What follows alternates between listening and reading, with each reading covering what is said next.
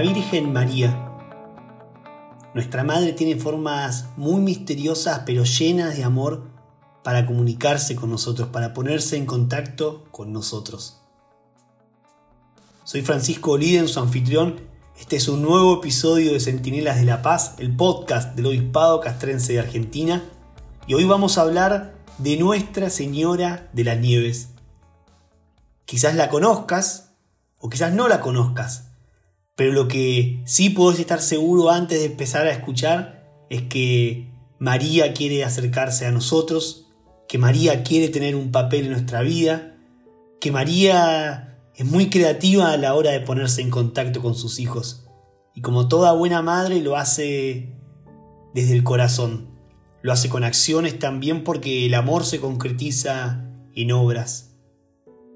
Así que sin más vamos a escuchar esta advocación de Nuestra Señora de las Nieves y cómo se relaciona en la actualidad con nosotros.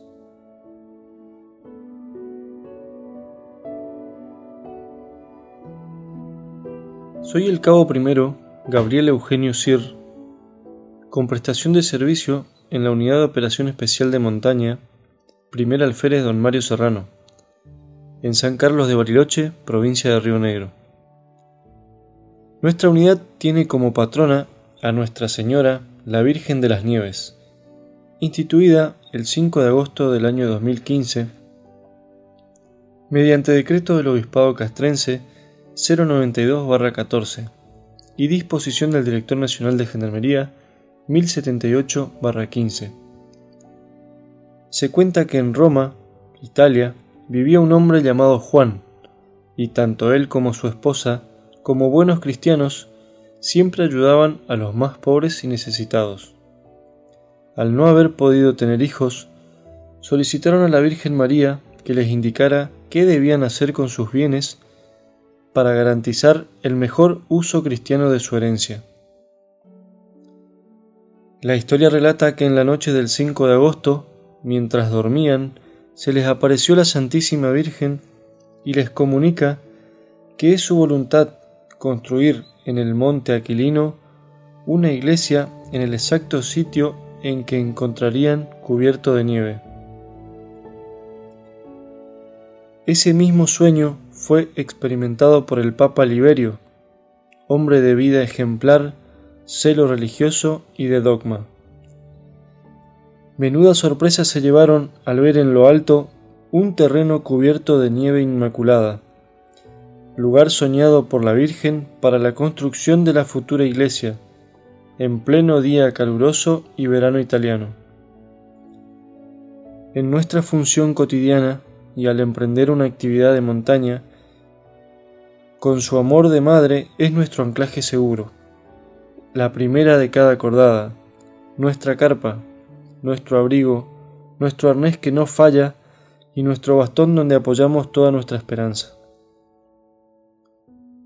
A ella le pedimos que no azote el viento, no haya vendavales, derrumbes, aludes ni rayos, que nos alerte cuando hayan grietas y mi marcha detenga ante un precipicio.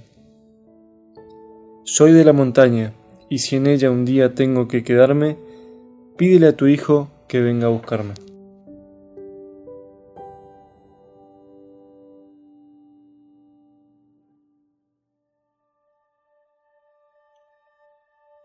Muy bien, querida comunidad del Obispado Castrense de Argentina, eso fue todo por hoy.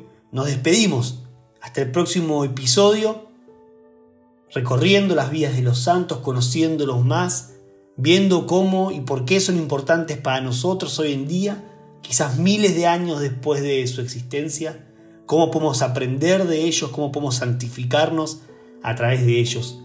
No olviden de compartir este episodio con quien crean que les puede interesar y también de seguirnos en las redes sociales, en Twitter, en Instagram, en Facebook, en YouTube y por supuesto de entrar a nuestro sitio web y seguir todas las novedades día a día.